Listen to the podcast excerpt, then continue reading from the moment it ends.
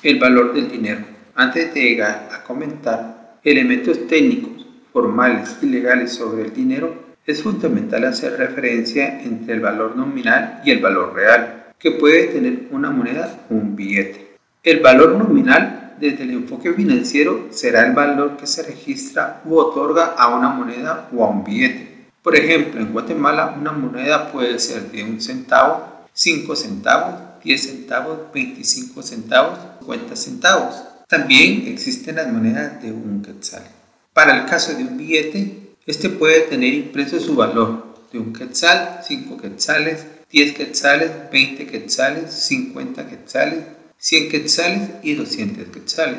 Pero en otras partes del mundo pueden existir billetes de 500 unidades monetarias, 100 unidades monetarias, 2000 unidades monetarias, entre otras denominaciones que pueden existir en otras partes del mundo. Entonces, su valor nominal es lo que tiene impreso la moneda o el billete. Pero el valor real de una moneda o un billete tiene otras características de mercado financieramente hablando, que deben de considerarse entre ellas la depreciación, la apreciación por inflación o devaluación, antigüedad, uso, conservación, región, poder económico. Estas características van acompañadas del tiempo y el coste de vida que se tiene. Por esa razón, es muy común escuchar o hablar del valor del dinero en el tiempo. De acuerdo con la Real Academia Española, el dinero es un medio de cambio o de pago generalmente aceptado. A través del tiempo muchos objetos o formas han sido generalmente aceptados como medios de pago o pago entre los agentes económicos, en los que se pueden mencionar el trueque, diversos metales como el oro, plata, cobre, estaño, minerales como las piedras preciosas, sal del mar, entre los cultivos podemos mencionar maíz, frijol, especies, hasta llegar al dinero eh, de mercancías como el dinero representativo, fiduciario, moneda, papel, dinero electrónico. Pasando de antecedentes, ahora se comentará el valor del dinero en el tiempo cómo este pierde o genera valor monetario en un lapso. Para poder realizar determinaciones técnicas y sencillas, se debe obtener rentabilidad de un monto de dinero para ello es primordial conocer el tiempo de una inversión, una tasa de interés, el lugar de la inversión, la región de la inversión, la garantía o el respaldo de donde se depositará la inversión, si se invierte de manera individual o de manera jurídica. Con los elementos anteriores se pueden hacer estimaciones del valor presente al valor futuro de un monto determinado. ¿Por qué pierde valor el dinero. Se debe entender que el billete o la moneda tiene un valor representativo de acuerdo con la riqueza que tiene un país o una región.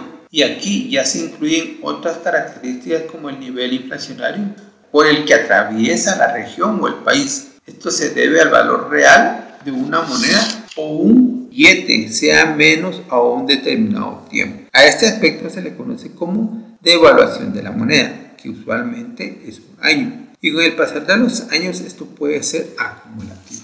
¿Cómo puede ganar valor el dinero en el tiempo? Conociendo aspectos macroeconómicos como la inflación, la tasa de líder, la prima de mercado, se pueden estructurar una tasa de interés simple o una tasa de interés compuesto. Para ello se crearon un contenido único de los elementos que se deben conocer, estudiar e investigar para conformar una tasa de interés. No perdiendo de vista qué se debe hacer para generar valor, de un monto de dinero. Es importante conocer dónde se desea invertir. Para ello, nuevamente, las variables que se deben de considerar será el tiempo. Este puede ser en horas, días, semanas, meses y años. La tasa de interés que dependerá de dos cosas. Uno, de la rentabilidad que se le coloque al dinero o a la inversión. Y dos, que tan dispuesto está la contraparte de pagar por nuestro dinero. Dejando un par de ejemplos sencillos, si se dispone de un billete de 100 unidades monetarias hoy, que será el valor nominal, ese billete no se gasta ni se invierte en nada y se guarda en un lugar que nadie conoce por el término de un año. Con una inflación económica del 6% anual,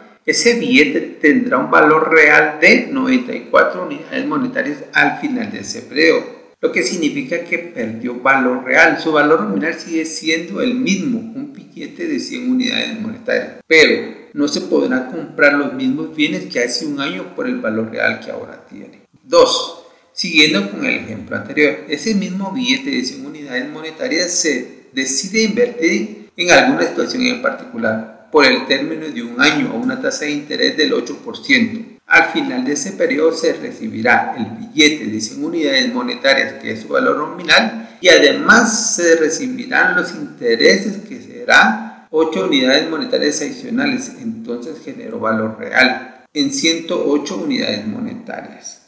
Estos ejemplos son sencillos, pero tienen una connotación de cómo funciona el valor del dinero en el tiempo. Hasta aquí con esta edición y nos vemos pronto.